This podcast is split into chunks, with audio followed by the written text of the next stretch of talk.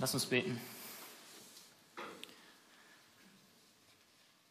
Himmlischer Vater, die Nähe zu dir ist das Kostbarste überhaupt.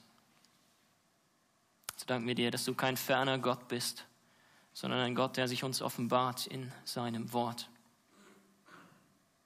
Wenn dein Gesetz nicht mein Trost gewesen wäre, so wäre ich vergangen in meinem Elend, schreibt der Psalmist.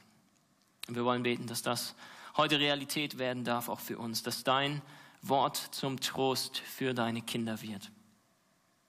Und dass es eine Leuchte auf unserem Weg ist, ein, ein Licht, das uns weist hin zu Jesus Christus, dem ewigen Wort Gottes, das Fleisch geworden ist um unseretwillen, dass wir seine Herrlichkeit sehen mögen und ihm nachfolgen. Bitte sprich du zu uns. Amen.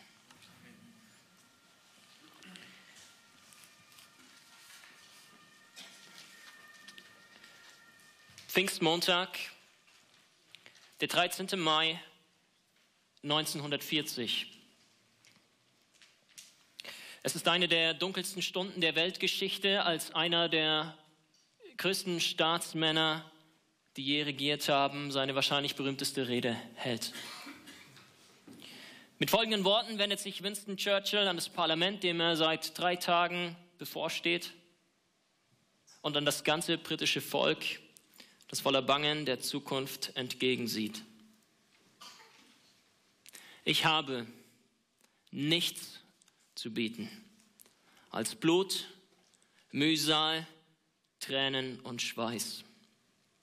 Wir haben vor uns eine Prüfung der schmerzlichsten Art. Wir haben vor uns viele, viele lange Monate des Kampfes und Leidens. Sie fragen, was unsere Strategie ist. Ich kann sagen, sie ist Krieg zu führen, zu Wasser, zu Land und in der Luft. Mit all unserer Macht und mit all der Kraft, die Gott uns geben kann. Krieg zu führen gegen eine ungeheuerliche Gewaltherrschaft, die nie übertroffen worden ist in der dunklen, beklagenswerten Liste menschlichen Verbrechens. Das ist unsere Strategie.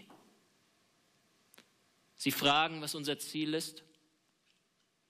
Ich kann in einem Worte erwidern, es ist der Sieg. Sieg um jeden Preis. Sieg trotz aller Schrecken. Sieg, wie lang und hart auch immer der Weg sein mag, denn ohne Sieg gibt es kein Überleben. Zwei Dinge stechen für mich in dieser Rede hervor. Erstens die brutale Ehrlichkeit mit der Churchill die schwierige Zeit beschreibt, welche den Briten im Krieg gegen die Nazis bevorstehen wird. Nichts als Blut, Mühsal, Tränen und Schweiß, wie er sich ausdrückt. Und zweitens, die unverhohlene Hoffnung, die trotz allem in seinen Worten mitschwingt. Nichts Geringeres als der Sieg ist das Ziel. Und der Weg zu diesem Sieg, er mag lang und hart sein, aber er ist nicht unmöglich brutale Ehrlichkeit und unverhohlene Hoffnung. Das war die Agenda, mit der Churchill die, die Frauen und Männer Großbritanniens zu einen und für diese fast unmenschliche Aufgabe, den Kampf gegen die Nazis zu gewinnen hoffte. Und er hatte darin, Gott sei Dank, wie ich meine, Erfolg. Ähm, er will sich nicht ausmalen, welchen Verlauf die Geschichte vielleicht sonst genommen hätte. Ja, Churchill war ein, ein außergewöhnlicher Mann mit einer faszinierenden Begabung, Menschen zu motivieren und zu mobilisieren. Und das interessanterweise nicht dadurch, dass er den Menschen das Blaue vom Himmel herab versprochen hätte, in Klammern so wie es manch ein Politiker heutzutage tut, sondern dadurch, dass er kompromisslos Leidensbereitschaft einforderte und zugleich auf ein höheres Ziel verwies, für das es sich zu leiden lohnt. Aber so außergewöhnlich Churchill gewesen sein mag und, und so faszinierend seine Reden selbst heute noch sind, es gibt jemanden, der ihn dennoch bei weitem an Außergewöhnlichkeit übertrumpft. Es gibt jemanden, dessen Worte die Menschenmassen emotional mehr aufgewühlt und sie nachhaltiger mobilisiert haben. Es gibt jemanden, der die Weltgeschichte in noch sehr viel größerer Dimension geprägt hat, nämlich Jesus Christus. Und um ihn und seine Agenda soll es heute gehen. Also darf ich euch bitten, mit mir gemeinsam die Bibeln aufzuschlagen, ähm, beziehungsweise auf den Handouts den Predigttext mitzuverfolgen. In unserer Serie durch das Lukas-Evangelium kommen wir heute zu Kapitel 6 und darin den Versen 12 bis 26. Lukas Kapitel 6, die Verse 12 bis 26. Das müsste die Seite 75 sein im hinteren Teil der Bibel.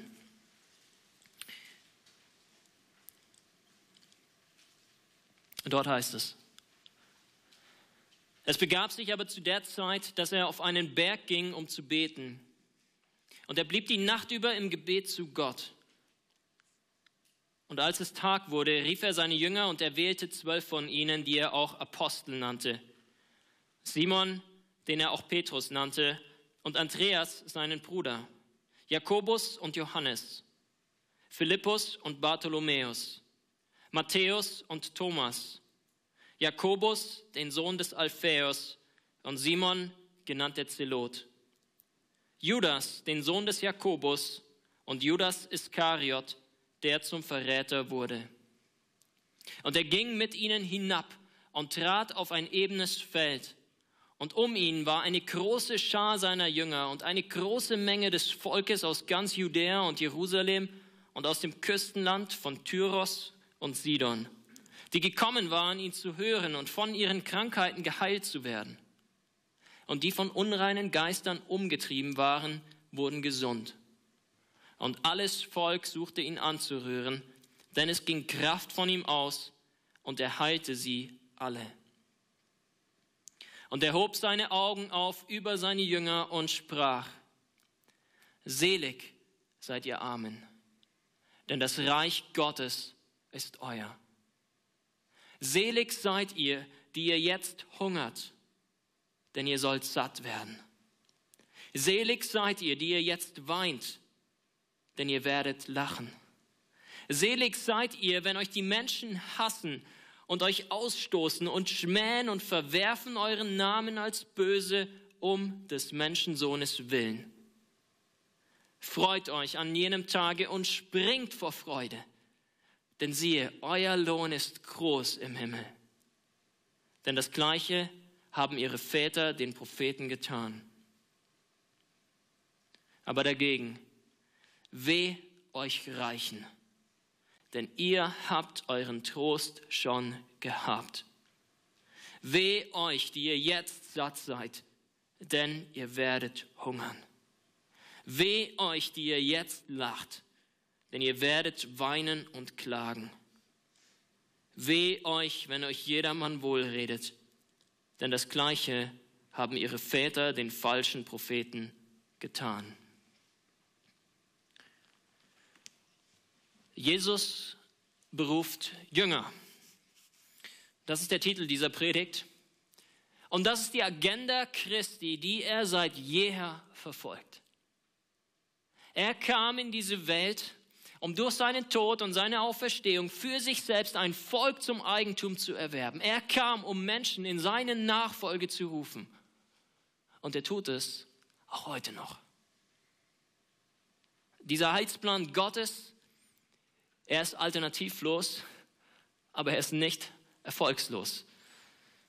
Nein, Gott kommt zu seinem Ziel und in unserem heutigen Text sehen wir einen wichtigen, einen grundlegenden Meilenstein in diesem Plan, nämlich die Berufung der zwölf Apostel, die Begründung des Volkes Gottes im Neuen Testament, welches Jesus dann hier zu Beginn seiner berühmtesten Rede, der Berg- bzw. Feldpredigt, wie sie bei Lukas heißt, beschreibt. Jesus begründet sein Volk und dann beschreibt er sein Volk. Er, er, beschreibt, was seine Jünger in seiner Nachfolge zu erwarten haben. Er bereitet sein Volk vor auf den Kampf, das es erwartet. Genauso wie Churchill einst sein Volk vorbereitet hat. Und bevor wir gleich zu unserem Text kommen, möchte ich dich deshalb fragen, was erwartest du dir von der Nachfolge Christi. Wie sollte das Leben mit Jesus deiner Meinung nach aussehen? Wie sollte es verlaufen? Was für eine Zukunft liegt vor dir als sein Jünger? Welche Vorteile hat es, sich dem Volk Gottes anzuschließen? Und meinst du, dass es eventuell auch Nachteile gibt, Entbehrungen, Mühsal und Tränen, die man in Kauf nehmen sollte? Nun, wer die letzte Predigt von Matthias Mockler gehört hat oder den, den Abschnitt studiert hat, der direkt vor unserem heutigen Text steht, der weiß jedenfalls eines. Jesus selbst wurde im Laufe seines öffentlichen Dienstes mit immer größerem Hass und Widerstand konfrontiert. Je klarer er die Botschaft des Reiches Gottes verkündigt hat, je barmherziger er mit den Sündern und mit den Ausgestoßenen in seiner Umgebung umging, desto stärker wurde die Ablehnung der Pharisäer und Schriftgelehrten ihm gegenüber. Und in Vers 11, also dem Vers direkt vor unserem Abschnitt, kommen wir dann zu einem vorläufigen Tiefpunkt dieser Hasswelle, die Jesus entgegenschlägt. Dort heißt es, sie aber, das sind die Pharisäer, wurden ganz von Sinnen und beredeten sich miteinander, was sie Jesus tun wollten. Die Parallelstelle Markus drückt es noch drastischer aus. Dort heißt es, dass sie Rat halten, wie sie Jesus umbringen können. Jesus selbst erlebt also bittere Ablehnung, er erlebt Hass, er erlebt Verfolgung, die am Ende zu seinem Tod führt. Und Lukas möchte, dass wir diesen vorläufigen Tiefpunkt hier in Vers 11 zusammenbringen mit dem, was danach folgt. Denn Jesus weiß natürlich um die Ablehnung der Pharisäer. Er weiß, dass sein Ende bald bevorsteht. Was aber tut er in dieser Situation? Nun, es ist äh, faszinierend zu sehen. Er verfolgt ganz einfach weiter seine Agenda, nämlich dafür zu sorgen, dass das Evangelium in der ganzen Welt bekannt gemacht wird und Menschen in seine Nachfolge berufen werden. Und er steht kurz vor einem der wichtigsten Meilensteine in diesem Plan, nämlich der Begründung seines Volkes durch die Wahl der zwölf Apostel. Bevor er diesen entscheidenden Schritt geht, tut er jedoch noch etwas anderes. Er betet. Und er betet nicht eine Minute, er betet nicht eine Stunde, nein, er betet die ganze Nacht hindurch. Das ist es, was wir in Vers 12 lesen. Er blieb die Nacht über im Gebet zu Gott. Nur Jesus und sein himmlischer Vater, eine ganze Nacht dort auf dem Berg. Wir wissen natürlich nicht, was er genau gebetet hat. Lukas berichtet es uns nicht. Aber an anderen Stellen in der Bibel werden die Anliegen deutlich, die Jesus auf dem Herzen hatte.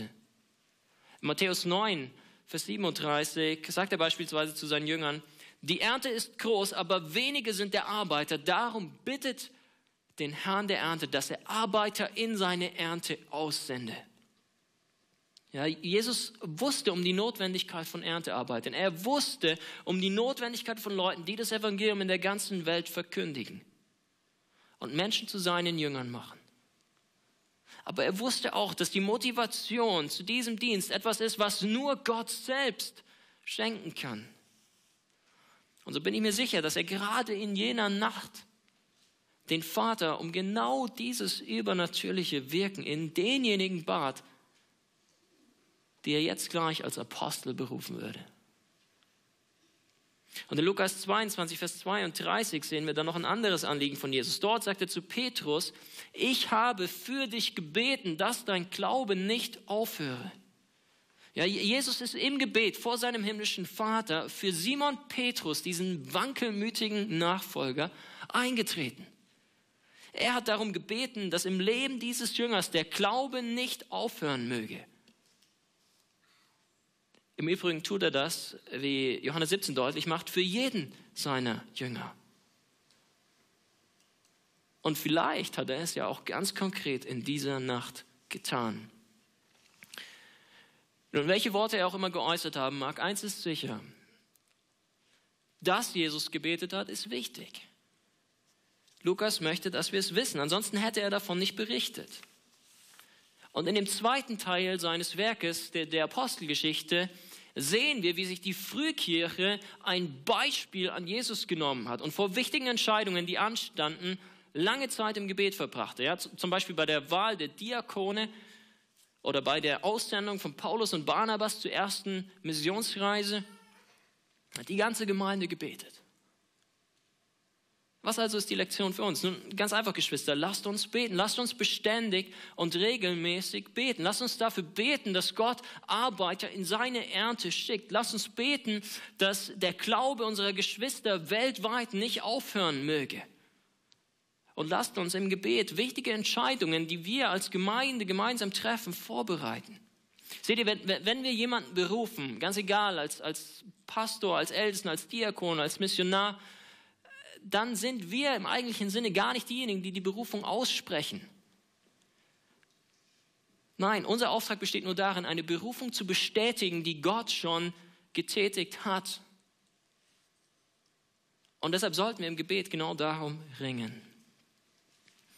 Aber zurück zum Text. Bei Tagesanbruch, also beendet Jesus sein Gebet und er ruft seine Jünger zu sich. Und, und dabei handelt es sich um einen erweiterten Kreis, wenn man so will, eine größere Schar von Menschen, die Jesus nachgefolgt sind. Und aus diesem Kreis heraus beruft Jesus jetzt zwölf Männer zu einem besonderen Dienst, an einem ganz besonders engen Verhältnis mit sich selbst. Und was man dabei festhalten muss, ist zuallererst die souveräne Auswahl Gottes, die hier vonstatten geht. Ja, keiner dieser zwölf Männer hat sich selbst zu einem Apostel gemacht. Wir lesen von keinem komplexen Assessment Center, keinen Einzelinterviews. Es wird kein Wort darüber verloren, dass diese zwölf Männer besonders begabt für diesen Dienst wären. Nein, es heißt einfach nur, und als es Tag wurde, rief er seine Jünger und er wählte zwölf von ihnen. Boom, das war's. Mehr schreibt Lukas dazu nicht. Jesus pickt sich zwölf raus. Natürlich nicht einfach so, nein, er hat ja die ganze Nacht im Gebet verbracht.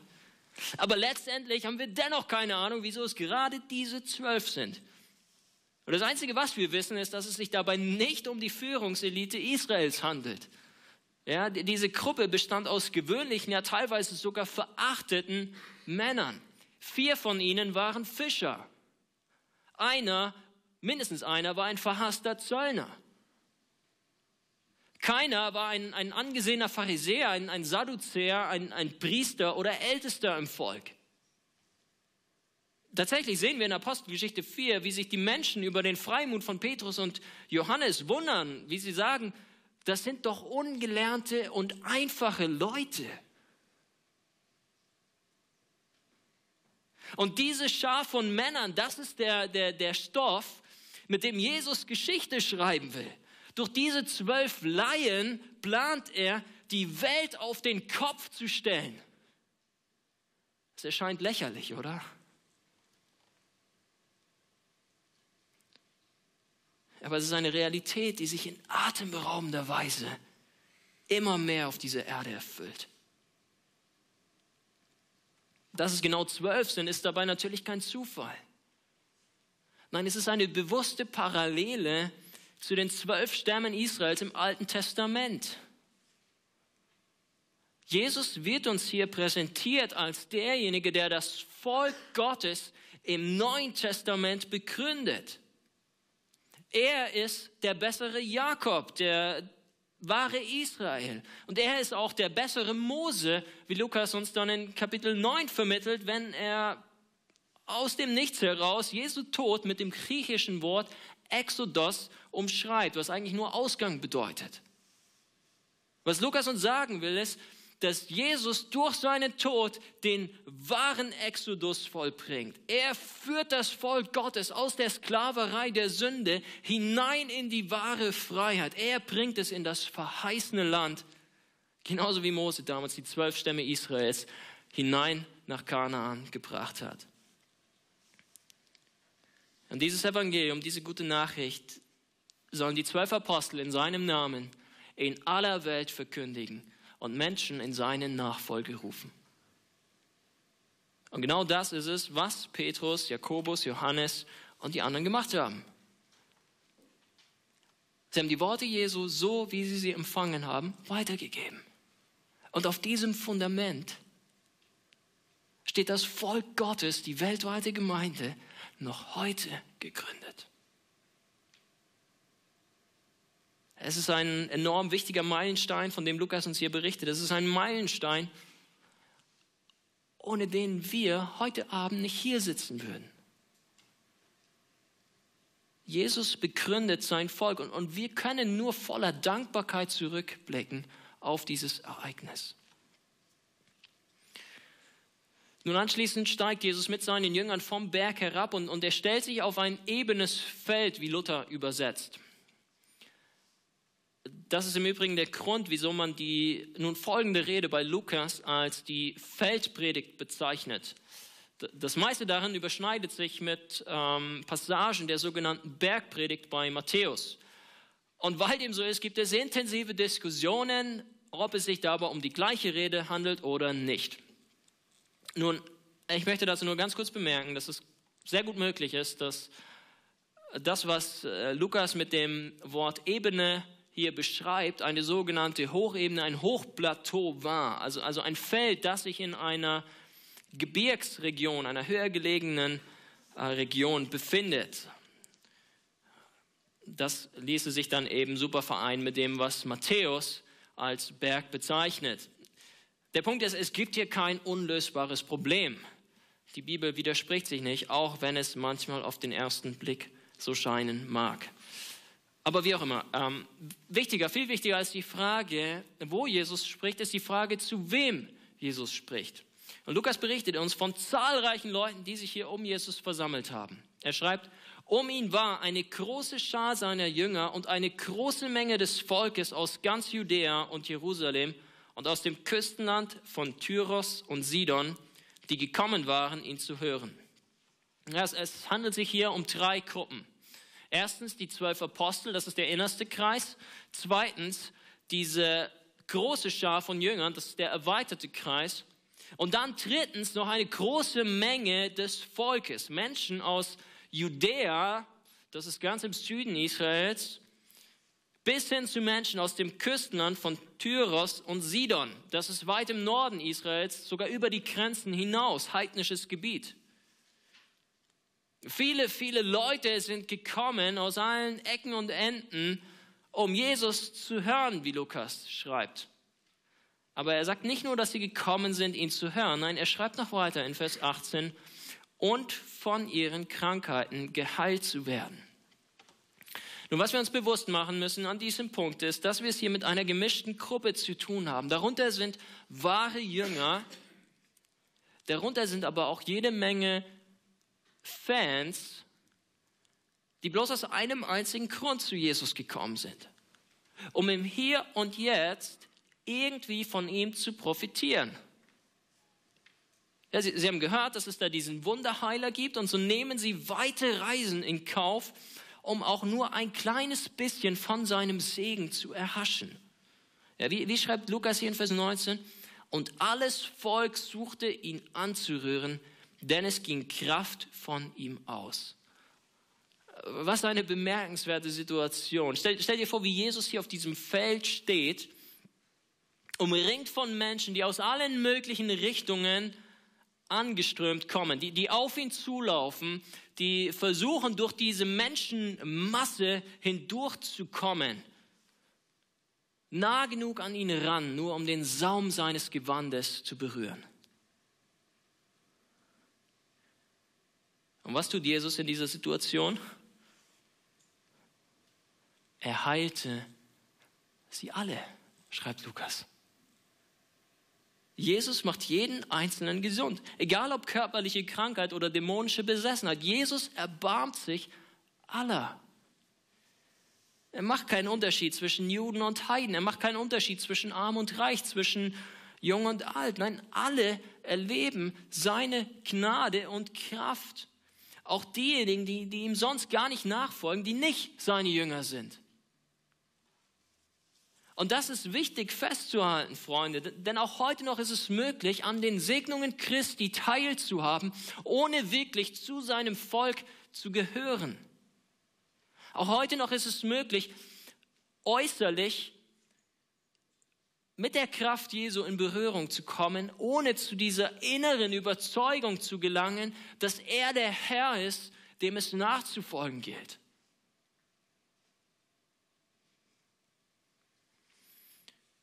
Kyle Idleman, ein amerikanischer Pastor, beschreibt dieses Problem in seinem Buch Not a Fan folgendermaßen. Die größte Bedrohung der Kirche unserer Zeit sind Fans, die sich selbst als Christen bezeichnen, aber tatsächlich nicht daran interessiert sind, Christus nachzufolgen. Sie wollen nah genug an Jesus dran sein, um von allen Vorteilen zu profitieren, aber doch nicht so nah, dass es sie irgendetwas kosten könnte.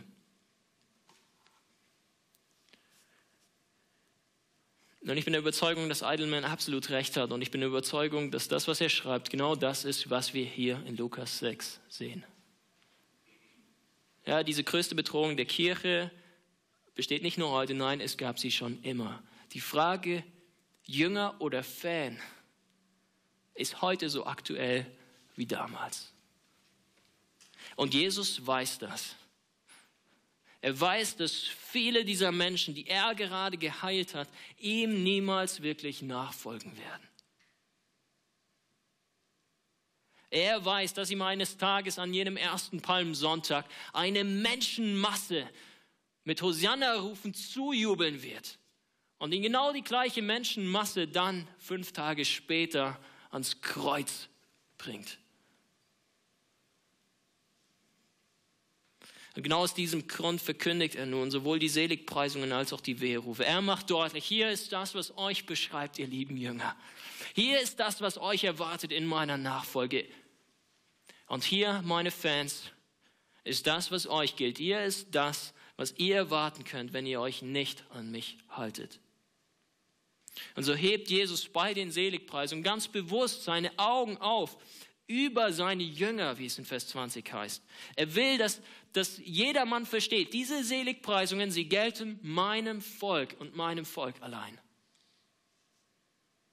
Aber gleichzeitig will er, dass die ganze Menge seine Worte hört. Er will, dass auch diejenigen, die bisher nur aus, aus Neugierde gekommen sind oder nur um von Jesus geheilt zu werden, wissen, was es bedeutet, ein wahrer Nachfolger zu sein. Sie sollen wissen, welche Entbehrungen aber auch, welche Verheißungen daran geknüpft sind. Jesus ist brutal ehrlich. Er will die falschen Jünger, die bloßen Fans, wachrütteln. Er lullt sie nicht ein in irgendwelche schönen Worte. Er versucht sie nicht zu locken mit falschen Versprechungen. Nein, er beschreibt die Realität so, wie sie ist. Er nennt die Fakten beim Namen. Und das, was seine Worte so revolutionär und für viele auch so anstößig macht, sind die radikalen Antithesen, in denen er formuliert. Lukas berichtet uns von vier Seligpreisungen und von vier Weherufen. Und diese Seligpreisungen und Weherufe bilden jeweils ein krasses Gegensatzpaar. Selig seid ihr Armen. Weh euch Reichen. Selig seid ihr, die ihr jetzt hungert.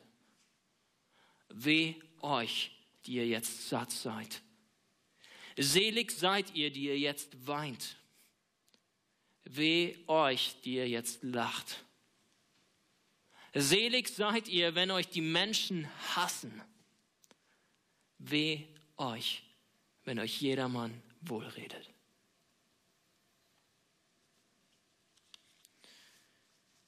Um wirklich tiefgründig zu begreifen, was Jesus mit diesen Aussagen meint, müssen wir zuerst einmal verstehen, was der Begriff selig aussagt. Das ist ja so, so ein abstrakter Begriff, den wir alle irgendwie aus der Bibel kennen, aber der manchmal nur schwer zu fassen ist. Und in meiner Vorbereitung habe ich das mal geguckt, was meine griechisch-Lexika dazu sagen und siehe da. Das Wort Makarios, das ist dieser griechische Begriff, der dahinter steckt, drückt einen Zustand von Gott geschenkter Freude ohne Ende aus. Der Ausdruck beschreibt im Neuen Testament die charakteristische Freude, Anteil am Königreich Gottes zu haben. Seht ihr, Lieben, Seligkeit bedeutet, die Gunst Gottes im Leben zu erfahren. Es bedeutet wahre, tiefe Freude, ewiges Glück zu erleben aufgrund des Segens Gottes. Und Jesus sagt, dieses Glück gilt euch, ihr lieben Jünger. Ihr, die ihr bettelarm seid und keine Ahnung habt, wie ihr morgen überleben sollt. Ihr seid selig. Ihr, die ihr größten Hunger verspürt und euch sehnt nach einem kleinen Bissen Essen. Ihr seid selig. Ihr, die ihr Kummer erlebt, der euch nächtelang trauern und weinen lässt. Ihr seid selig. Ihr, die ihr von den Menschen um euch herum gehasst, verfolgt und ausgestoßen werdet, ihr seid selig. Ja, selig seid ihr, wenn ihr all das erleidet um meinetwillen.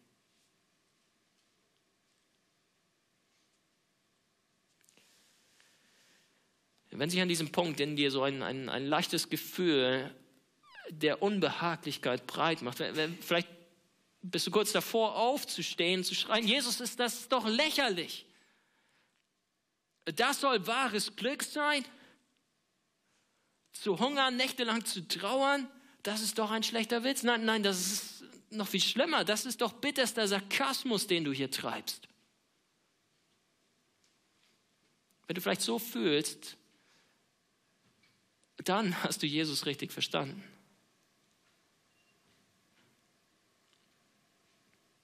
Dann ist dir klar, wie radikal diese Aussagen von ihm sind und in welch krassem Kontrast sie stehen zu den Vorstellungen unserer Welt. Denn Jesus redet nicht über das vergängliche Glück, das uns materielle Güter und menschliche Beziehungen verschaffen. Jesus redet über wahre, bleibende Freude.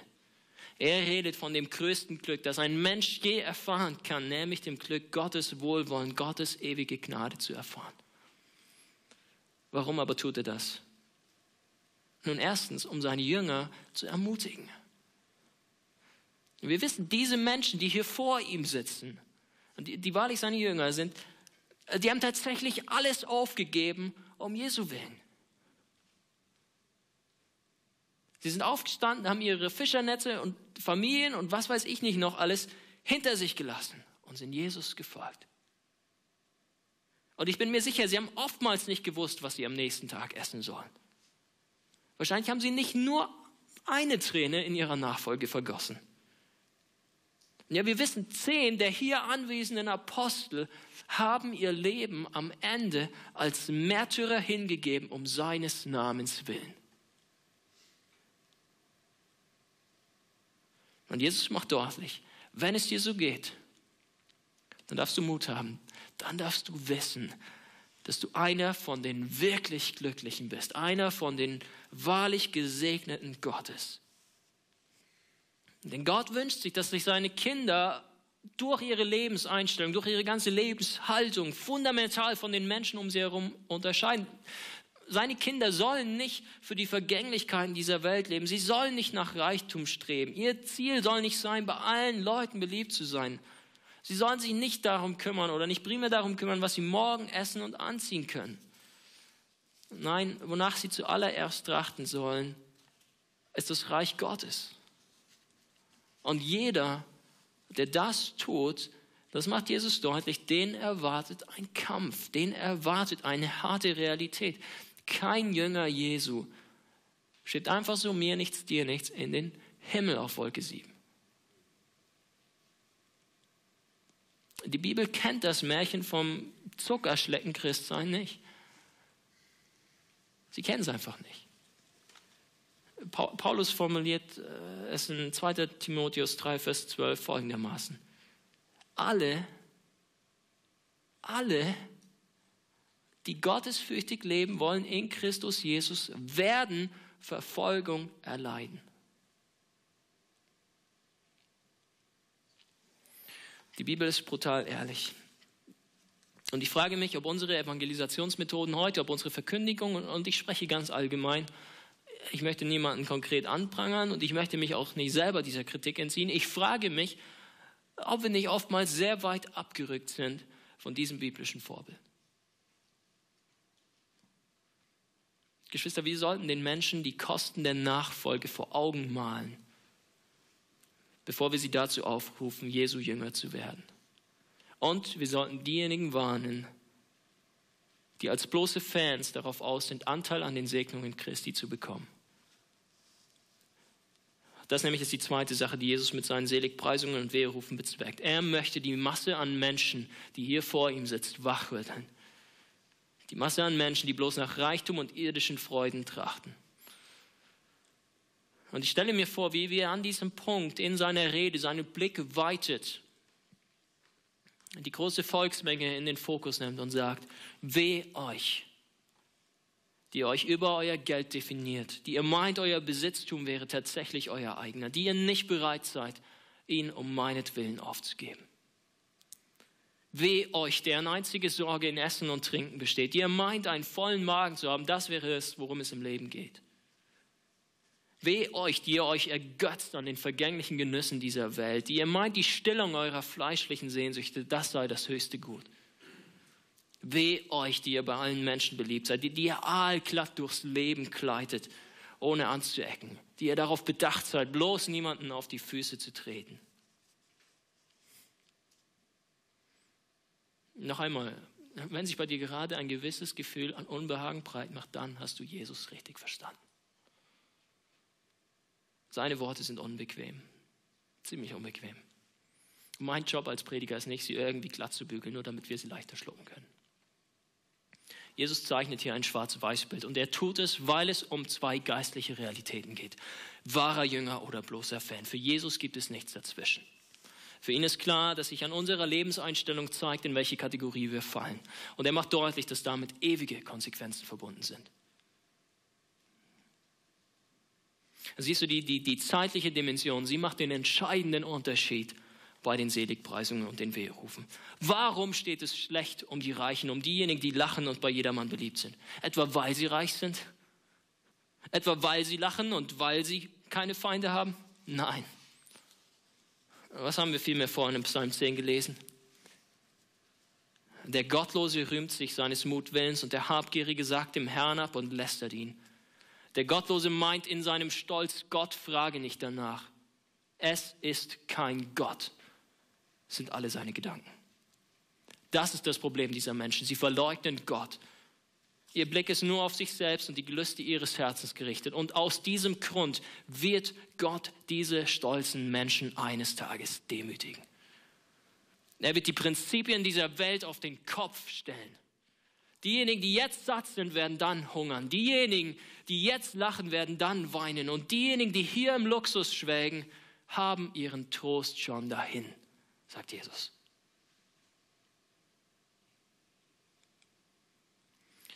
Das Gleiche gilt jedoch auch genau andersrum. Nachfolger Christi sind nicht deshalb glücklich, weil sie arm sind. Jesus sagt nicht, freut euch, weil ihr hungert. Er sagt nicht, jubelt, weil ihr verfolgt werdet. Nein, was sagt er? Vers 23. Freut euch an jenem Tage und springt vor Freude, denn siehe, euer Lohn ist groß im Himmel. Jesus verweist auf die Zukunft, er verweist auf die Ewigkeit und er sagt, dort wird sich all das umkehren, was jetzt in dieser Welt für euch Realität ist, meine lieben Jünger. Ihr hungert jetzt, nun, ihr sollt satt werden. Ihr weint jetzt. Nun, ihr werdet lachen. Ihr seid arm. Nun, euch gehört für immer das Reich Gottes. Ihr seid überreich beschenkt, mehr als ihr es euch jemals erträumen könnt. Und lieber Bruder, liebe Schwester, Jesus verspricht uns kein Paradies im Hier und Jetzt aber er verspricht uns das Paradies in der Ewigkeit. Das ist die unverhohlene Hoffnung, die in diesen Versen mitschwingt. Das ist die Hoffnung, an die wir uns klammern als Nachfolger Christi. Und so möchte ich dich auffordern, deinen Blick auszurichten auf das, was vor uns liegt. Liebe Geschwister, das, die, die, die Leiden der Jetztzeit sind nicht wert, verglichen zu werden gegenüber der Herrlichkeit, die an uns geoffenbart werden soll, schreibt Paulus. Und wir haben einen Herrn, und damit komme ich zum Schluss, der uns genau das selbst vorgelebt hat. Wir haben einen König, der sich selbst gedemütigt hat und auf einem Esel in Jerusalem eingeritten ist. Wir haben einen König, der in dieser Stadt fünf Tage später an ein Kreuz genagelt wurde. Warum hat er das getan? Warum hat er sich dort umbringen lassen? Nun, der Hebräerbrief sagt es so, er hat um der vor ihm liegenden Freude willen das Kreuz erduldet und dabei die Schande für nichts geachtet. Jesus ging dort auf Golgatha durch die dunkelste und schwerste Zeit, durch die jemals ein Mensch gegangen ist, weil er wusste, welch gewaltige Freude vor ihm liegt.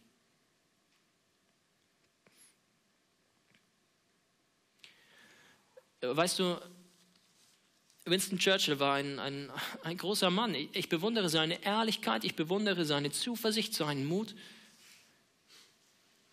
Aber er war nur ein Mensch wie du und ich, mit, mit Ecken und Kanten, mit Fehlern, Sünde behaftet. Und ich denke, ich wäre ihm nur sehr, sehr ängstlich in den Krieg gefolgt. Er konnte den Sieg nicht garantieren. Jesus Christus hingegen hat den Sieg für uns schon vollbracht. Sein Leid garantiert unsere Herrlichkeit. Und sein Weg durch das tiefe Tal ebnet uns den Weg zur himmlischen Ewigkeit. Und dieser wunderbare Herr, er ruft uns in seinen Nachfolg. Er fordert uns dazu auf, in seine Fußstapfen zu treten. Oh, welch ein großes Privileg. Geschwister, lasst uns ihm folgen. Ich bete mit uns.